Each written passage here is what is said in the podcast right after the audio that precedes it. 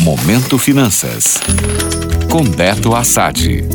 Olá, ouvintes. Beto Assad aqui com vocês e hoje vamos falar, pela última vez no ano, de Bolsa de Valores. A semana vai ser decisiva para o Ibovespa. Seguindo o mesmo ritmo da final da Copa do Mundo de 2022, provavelmente iremos saber apenas no último pregão do ano se o principal índice da Bolsa Brasileira vai fechar 2022 caindo ou subindo. Na semana anterior ao Natal, o Ibovespa conseguiu engatar um pequeno rally de alta que o colocou novamente no campo positivo no ano. Já no primeiro pregão dessa semana, o Ibov caiu 0,87% aos 108.737 pontos. Mesmo com essa queda, a bolsa brasileira ainda vai subindo no ano. Para conseguir fechar 2022 em alta, o índice tem que ficar acima dos 104.822 pontos.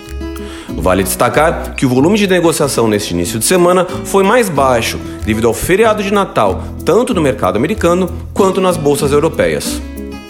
Com o volume reduzido, o destaque do dia foi para a piora das expectativas econômicas apresentadas pelo Boletim Focus, o relatório do Banco Central divulgado semanalmente com a opinião de especialistas do mercado financeiro.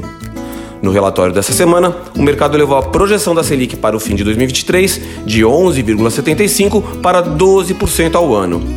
Já a previsão para a inflação subiu para 5,23%, acima do teto da meta de 4,75%. Em relação ao dólar, o mercado vê a moeda norte-americana fechando 2023 próximo de R$ 5,27.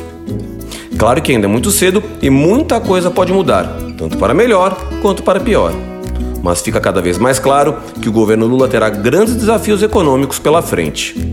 Além de todo o problema fiscal interno, o cenário externo continua complexo. O mercado sabe disso e está preocupado. Assim, vamos ficar de olho em como vai ser o início do governo e qual vai ser a reação tanto da renda fixa quanto variável. 2023 promete. Gostou? Para saber mais sobre o mercado financeiro, acesse o meu Instagram, beto.assad. Até a próxima!